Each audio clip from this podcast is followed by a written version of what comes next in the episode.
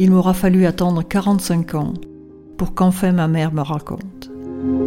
Mettre des images sur son passé et sur le mot abus a été et est encore pour moi une vraie et profonde libération, tant dans ma tête que dans mon corps. Enfin, j'ai compris que toutes les cellules de mon corps avaient gardé en elles des mémoires, les mémoires de ces souffrances d'enfant. Non, pas beaucoup de sensualité, ni même d'érotisme dans cet épisode, mais plutôt de la sensibilité, voire même de l'hypersensibilité. Une hypersensibilité qui est ancrée au fond de nous, puisque le sujet de cet épisode va être les mémoires cellulaires. Des mémoires d'abus, des mémoires de rejet, des mémoires de trahison, des mémoires de violence féminine, qui finalement rejaillissent, elles appartiennent à notre héritage familial parfois. Elles nous pourrissent la vie sans qu'on comprenne, et jusqu'au moment où on a une révélation.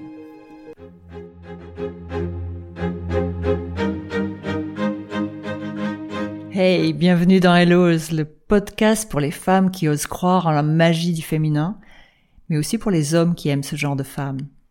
Je m'appelle Dominique Bons, je suis coach spécialisé en hypersensibilité et auteur de textes sensuels et thérapeutiques. C'est par le biais de cette écriture et des lettres à mon Jules que, si vous le voulez bien, nous allons cheminer ensemble vers l'amour. Lettres à mon Jules, c'est une correspondance épistolaire entre Elisa et un homme virtuel, ce genre d'homme qui n'existe certainement pas dans la vie et dont on rêve toutes. Oui, Elisa, c'est vous et c'est moi. L'écriture m'a permis de me reconstruire, de retrouver l'envie, de me ressentir à nouveau envie, désirée et désirable. Et c'est ça que je veux vous faire partager avec les lettres à mon Jules et Elisa.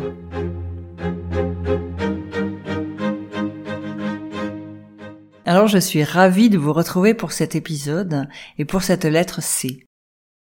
Aujourd'hui c'est une lettre forte en émotion qu'Elisa va envoyer à son Jules. Oui, pas beaucoup de sensualité ni d'érotisme dans cette lettre, mais plutôt beaucoup beaucoup d'émotion. Car Elisa a besoin de se dévoiler. Elle a besoin de lui faire comprendre pourquoi elle a tant peur de l'amour, pourquoi elle a tant peur des hommes. Alors oui, l'être à mon Jules, c'est aussi une forme de MeToo revisité. Un MeToo sans vengeance. C'est pas mon truc. Et un MeToo très sensuel. Mais je vous en dis pas plus et je laisse Elisa vous raconter.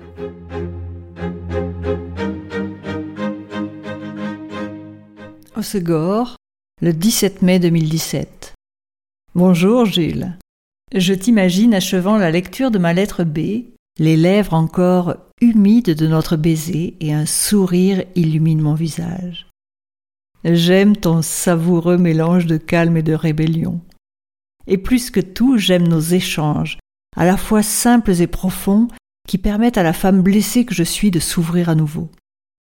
Oui, Jules, parfois j'ai peur.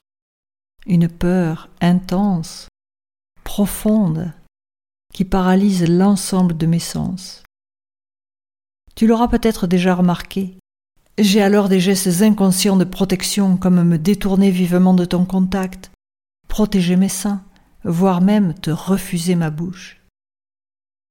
Je hais ces moments où je ne suis plus vraiment moi, où mon corps se souvient d'un passé qui n'est même pas le mien. Aujourd'hui, Jules, j'ai suffisamment confiance en toi pour te raconter. Il y a autant de façons de porter un enfant qu'il y a de femmes et qu'il n'y a de situations de vie. Neuf mois pour concevoir, neuf mois pour aimer, neuf mois pour transmettre. Mais transmettre quoi, Jules? Pendant neuf mois, ma mère n'a souhaité qu'une seule chose, que je sois un garçon, afin que je ne connaisse pas les violences que, petite fille, elle avait subies. Elle m'a porté et nourri pendant neuf mois avec son corps et son esprit si meurtris que je suis né avec sa peur en moi. Cette peur qui a tellement régenté ma vie que j'en avais même perdu la notion de certains mots.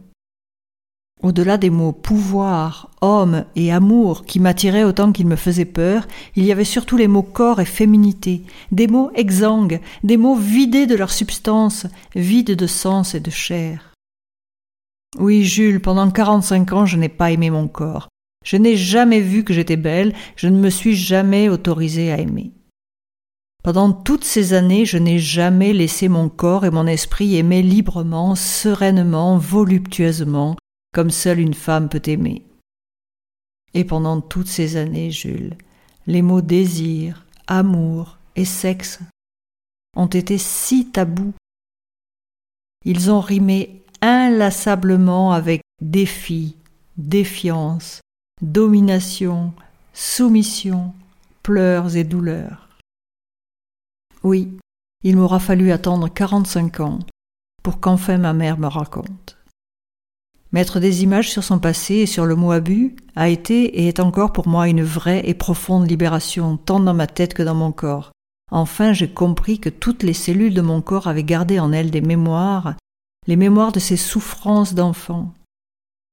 Et toutes ces mémoires se sont faites douleur au fil des événements de ma vie. Et oui, Jules, le chemin est long de l'abus à l'amour, et c'est avec toi que j'ai envie de le parcourir.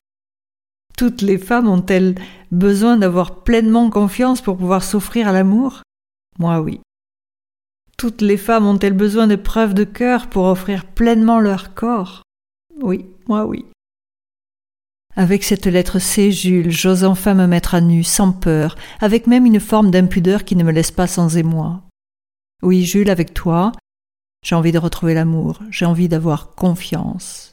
J'ai envie de retrouver ces mots qui étaient si tabous, j'ai envie de les côtoyer, de les connaître, de les toucher. Les mots désir, les mots sexe, les mots plaisir. Je ferme les yeux, ma respiration s'accélère, et tout mon corps se tend vers toi.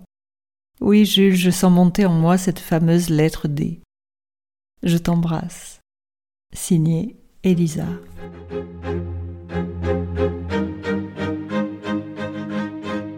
Voilà, on va souffler un peu parce que c'est toujours un peu complexe de parler, de parler de ses mémoires familiales, de parler de ces secrets de famille qui parfois un jour arrivent au grand jour justement et qui bouleversent notre vie. C'est toujours un bouleversement positif à la fin, mais le jour où ça sort, c'est une espèce de d'incompréhension, voire même de grands splashs à travers la figure. Un truc auquel on s'y attendait pas. Il faut quelque temps pour se poser, pour réfléchir, pour se faire accompagner d'ailleurs, et ensuite pour oser en parler. Alors pourquoi aujourd'hui j'en parle, et pourquoi aujourd'hui, grâce à cette lettre d'Elisa, j'ai décidé de traiter du sujet des mémoires familiales, c'est parce que savoir m'a vraiment, vraiment beaucoup aidé. Et donc je me dis que si on parle de mémoire familiale, il y a beaucoup d'entre vous qui seront peut-être ainsi libérés. Et puis si j'ai eu besoin d'aborder ce sujet des mémoires familiales tôt dans cet abécédaire, c'est parce que j'avais envie que cela cesse. Oui, les mémoires familiales, les mémoires d'abus, sont vraiment, vraiment difficiles à porter. Je le fais pour moi et je le fais aussi pour ma fille. Et puis aussi, je me dis que ça vous servira. Ça peut servir à n'importe quelle femme, n'importe quelle femme qui se trouve dans un schéma de harcèlement, un schéma répétitif d'abus, abus de confiance, abus financiers, abus émotionnels, rejet, trahison. Un truc qui se répète à longueur d'année, sans comprendre. Et du coup, on sait qu'on a ça ancré en nous. C'est comme si on avait une espèce de malchance. Et non, c'est pas du tout de la malchance. C'est juste ces mémoires familiales qui nous ont été transmises et dont il faut se libérer.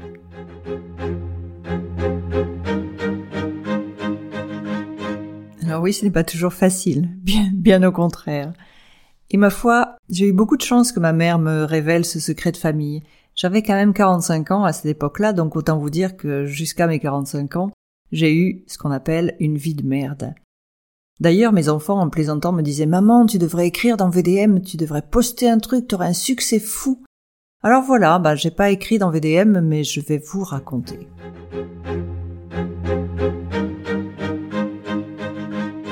Alors oui, les formes d'abus, je crois que je les ai toutes connues. Il vaut mieux en rire, hein, avec du recul. Mais sur le moment, c'est vraiment difficile à vivre. Alors il y a eu l'abus financier, j'ai commencé un peu à vous en parler euh, sans trop rentrer dans le détail avec ma lettre B. Mais j'ai aussi connu l'abus professionnel. Vous savez, vous montez des projets, vous créez des choses, et puis on vous pique vos idées derrière votre dos. On les met à son compte.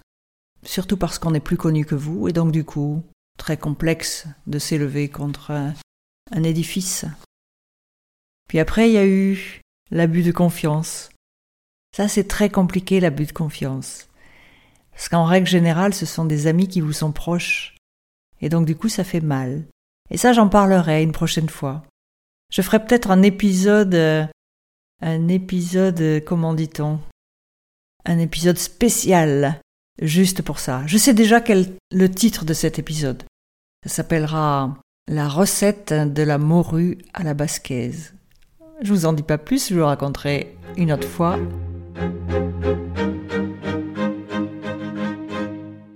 Enfin, toujours est-il que des formes d'abus, j'en ai vécu de nombreuses et je pourrais même écrire un roman.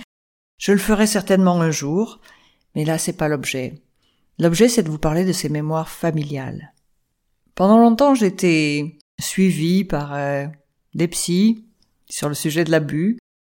Parfois j'essayais de m'y approcher, mais je voyais jamais qui est-ce qui m'avait abusé. Je faisais même remonter des images, des situations, ça créait une espèce de confusion dans ma tête parce que forcément je vivais ces situations dans ma tête, mais je ne voyais jamais le, la tête de, de l'homme. C'était impossible de comprendre. Mais c'était tellement prégnant, tellement, ça semblait tellement réel qu'une fois la séance terminée, j'en étais complètement perturbée et je me disais que c'était quelqu'un que je connaissais, quelqu'un que je connaissais de très près. Et donc j'ai rejeté la faute sur mon père, j'ai rejeté la faute sur mon, sur mon oncle, et je n'arrivais même plus à vivre avec, euh, avec ces idées-là dans la tête. Et puis un jour, au cours d'un déjeuner familial, je m'en souviens encore, c'est peut-être euh, une des choses euh, les plus fortes de ma vie, au milieu d'une conversation complètement anodine, une plaisanterie style à la Muriel Robin, j'ai eu droit à une réaction épidermique de ma mère, un cri qui a jailli des profondeurs de je ne sais quoi d'ailleurs, des profondeurs de son être, des profondeurs de son enfant blessé, chose qu'elle avait eue depuis si si longtemps. Et oui, ce jour-là, elle a avoué. Je ne sais pas d'ailleurs si on dit avouer parce qu'avouer c'est plutôt être coupable, mais en tout cas, elle a raconté ce qui lui est arrivé quand elle avait quatre ans. C'était en plein déjeuner familial, vous vous rendez compte? Nous étions en train de manger un poulet frites. Ça a jeté un espèce de froid. On s'est tous levés. Même mon père, qui d'habitude ne se levait jamais de sa chaise pour aller débarrasser, on a tous pris chacun nos assiettes et on est tous allés directement jeter nos restes à la poubelle. Et puis on est revenu sagement à table. J'ai apporté le grand plat de fraises, et nous n'avons plus parlé de ce sujet-là. Nous avons mangé en silence nos fraises.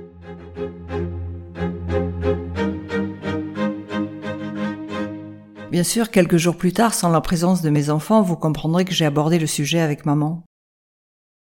Et elle m'a tout raconté. Même aujourd'hui, j'ai encore du mal quand je repense à cette histoire.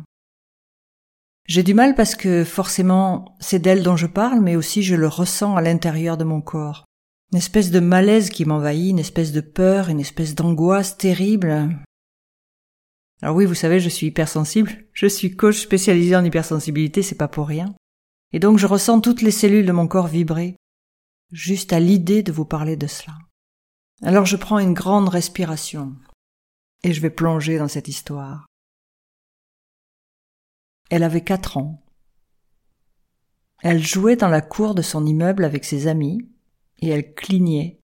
Vous savez, quand on est contre le mur, on doit compter jusqu'à cent, les autres doivent partir se cacher, et au bout de cent, on se retourne pour aller les chercher. Et là, elle n'a pas eu à cligner jusqu'à cent. Quelqu'un l'a soulevée, lui a mis un sac sur la tête et l'a emportée. Ce n'est que vingt-quatre heures plus tard qu'on l'a retrouvée au fond d'une cave, enfermée. La robe souillée, les yeux hagards, et cette odeur de moisissure et de sperme séché tout autour de sa bouche. Voilà. Voilà le secret de famille. Vous comprendrez que sa sexualité a été complexe. Vous comprendrez que tomber enceinte n'était pas une vraie volonté de sa part. Vous comprendrez qu'elle ne souhaitait qu'un garçon. Et finalement, c'est moi qui suis arrivée. Bien sûr que je m'appelle Elose, mais je m'appelle aussi Dominique, un prénom mixte. Comprenez? Comprenez certainement pourquoi. En tout cas, cette histoire m'a libérée. Il faut un certain temps, bien sûr, avant de, avant de comprendre, avant d'assimiler. Euh, euh, je, je vais pas vous mentir. Mais cette histoire m'a libérée parce qu'enfin j'ai compris. J'ai compris pourquoi le sexe était tabou chez moi. J'ai compris pourquoi on m'avait enseigné toute ma vie à avoir peur des inconnus. J'ai compris aussi pourquoi j'avais peur, tellement peur dans le noir, quand j'entendais un bruit. Au point même que parfois dans la nuit, je ne supporte même pas la respiration de mes compagnons. Enfin, mes compagnons, vous allez croire que je dors avec plusieurs personnes à la fois. Non, non, mais je veux dire, ça m'est arrivé toute ma vie avec toutes les personnes qui ont partagé ma vie. Et puis pendant des années, c'était impossible, impossible que quelqu'un me touche les seins. Impossible que quelqu'un me lèche. Ni même d'ailleurs impossible que je me caresse moi-même. Ça ne venait même pas à l'idée. Pour moi, la sexualité, c'était uniquement la pénétration, et surtout, je ne pouvais prendre de plaisir que si je ne voyais pas mon partenaire. Incroyablement, même professionnellement parlant, ça rejaillissait. Ben oui, j'ai toujours travaillé dans un monde d'hommes. Un monde d'hommes de pouvoir. Alors il m'attirait parce que j'avais envie de progresser professionnellement parlant. Et je savais qu'il fallait que je bosse bien, que je sois à leur contact, que je leur amène des choses, que je les séduise par mes idées. Et malgré tout, au fond de moi, à la moindre remontrance, au moindre regard un peu posé sur moi, je n'avais qu'une envie. Les tuer. Bon là je vous le dis, mais j'en avais jamais parlé avant. Oui, oui, c'était des envies de meurtre, parfois. Alors bon, dans le boulot, on tue pas, hein. En tout cas, moi non. Mais si je pouvais les déstabiliser de temps en temps, eh bien en fait, je me vengeais de cette manière-là.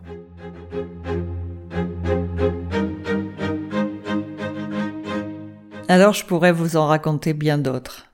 Mais je vais m'arrêter là parce que sinon vous allez penser que je suis la Cosette de Jean Valjean et c'est pas du tout l'idée de ces de ces lettres à mon Jules. L'idée c'est juste de vous faire comprendre que il y a des choses qu'on peut dépasser. On peut les dépasser soi-même, on peut les dépasser en étant aidé et on peut aussi les dépasser avec l'écriture et plus particulièrement avec cette écriture sensuelle. Parce que certes, j'ai des mémoires familiales en moi, des mémoires d'abus, des mémoires de violences faites aux femmes. Certes, j'ai vécu ça pendant 45 ans, voire même plus, dans toute ma vie, et j'en aurais de quoi avoir peur tout le restant de ma vie. Mais là, l'idée, c'est de se libérer de ça. Libérer est peut-être un bien grand mot, mais en tout cas, comprendre et faire cohabiter ces mémoires avec mon envie de vivre et avec mon envie de désirer et d'être à nouveau désirable. Alors oui, les mémoires sont toujours là, elles restent là, puisque de toute façon ça fait partie de ma vie, ça fait partie de moi, ça fait partie de ma famille, ça fait aussi la femme que je suis, la femme que je deviens, la femme qui se transforme, la femme qui décide d'oser avancer. À partir du moment où on pose des mots M-O-T-S sur ces mots M-A-U-X, et là ce sont des mots en majuscules tellement ils sont grands, hein, vous comprenez bien, eh bien on décide et on s'engage. On s'engage à ce que l'attrait du plaisir revienne dans la vie.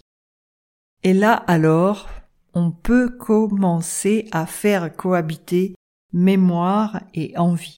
Je ne vous mentirai pas, cette cohabitation est parfois difficile.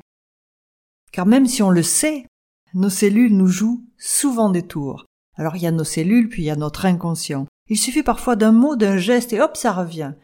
Mais le fait d'avoir posé, le fait d'avoir écrit, ah oui, le fait d'avoir euh, accepté euh, de se libérer à travers euh, l'écriture sensuelle et thérapeutique fait que bah, ce qui prenait parfois une semaine de prise de tête, de procrastination, d'angoisse, d'étouffement, sans qu'on comprenne pourquoi, eh bien là, en règle générale, au bout de, allez, deux heures, parfois moins. On fait le tour de la question et puis euh, on remet ses idées au clair et on arrive à engager une conversation et, à dénouer les difficultés et à les dépasser. C'est quand même pas mal ce truc-là. Hein. en tout cas, moi, je trouve que ça a vraiment changé ma vie.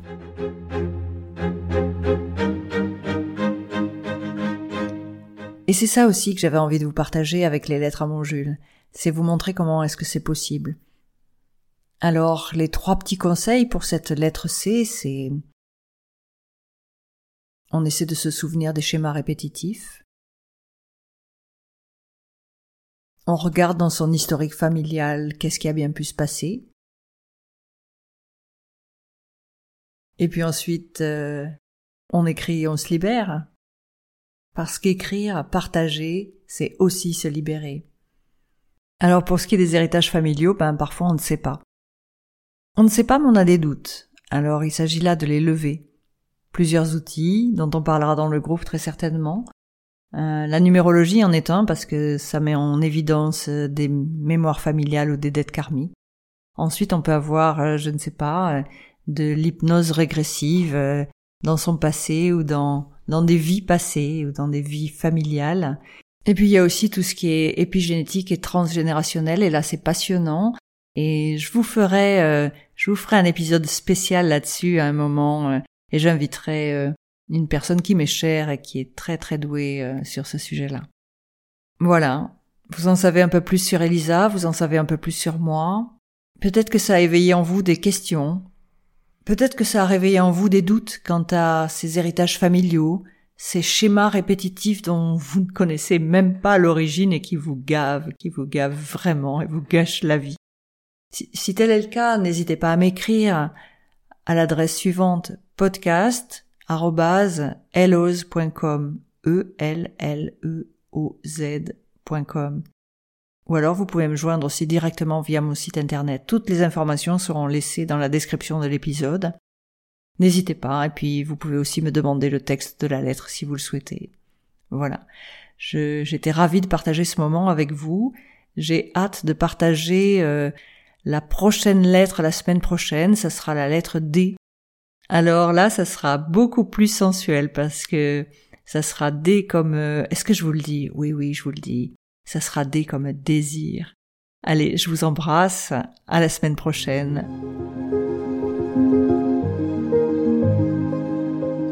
Pour me soutenir et pour faire en sorte que ce podcast soit un peu connu, puisse faire un, beau voyage au milieu de toutes ces femmes qui en ont besoin, ce serait super sympa si vous vous abonniez au podcast et que vous laissiez un avis 5 étoiles sur la plateforme de votre choix.